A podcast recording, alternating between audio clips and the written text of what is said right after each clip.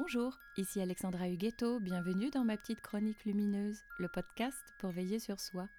Dans cet épisode, je vous présente un processus qui m'aide lorsque je ressens le besoin de me libérer d'événements passés qui m'encombrent.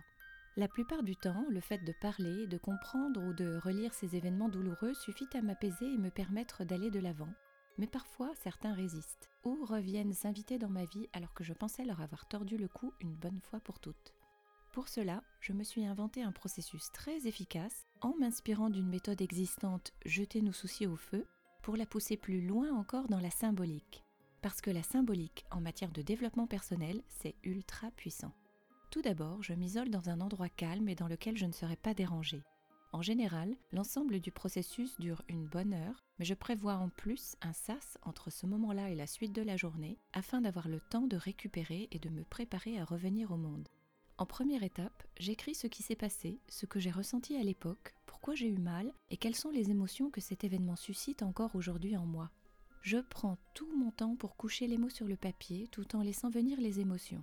Je ne m'inquiète pas lorsque l'angoisse, la peur, la tristesse ou la colère s'invitent. Je laisse faire. Puis, je prends une autre feuille pour écrire, si je le peux, ce que cet événement douloureux a généré de bon dans ma vie, en quoi il m'a construite, même dans la douleur. Si je ne le peux pas, c'est pas grave.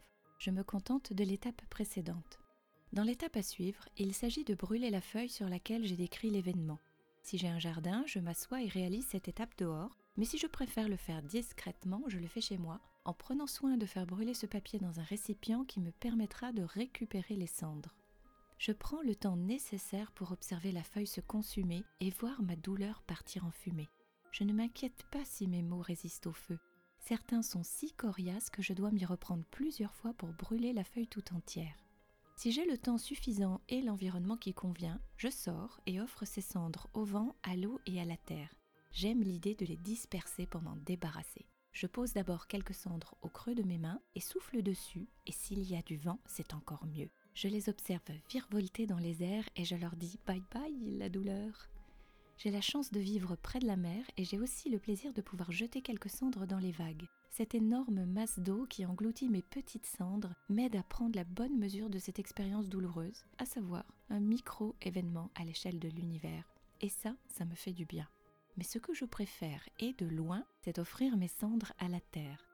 Je m'assois dans l'herbe, je mélange mes cendres à la terre en veillant à bien les incorporer. J'aime imaginer qu'elles vont être utiles et fertiliser ce tout petit territoire J'aime me dire qu'elles vont au-delà de moi et j'adore patouiller jusqu'à ce qu'elles disparaissent. Je trouve ça jubilatoire.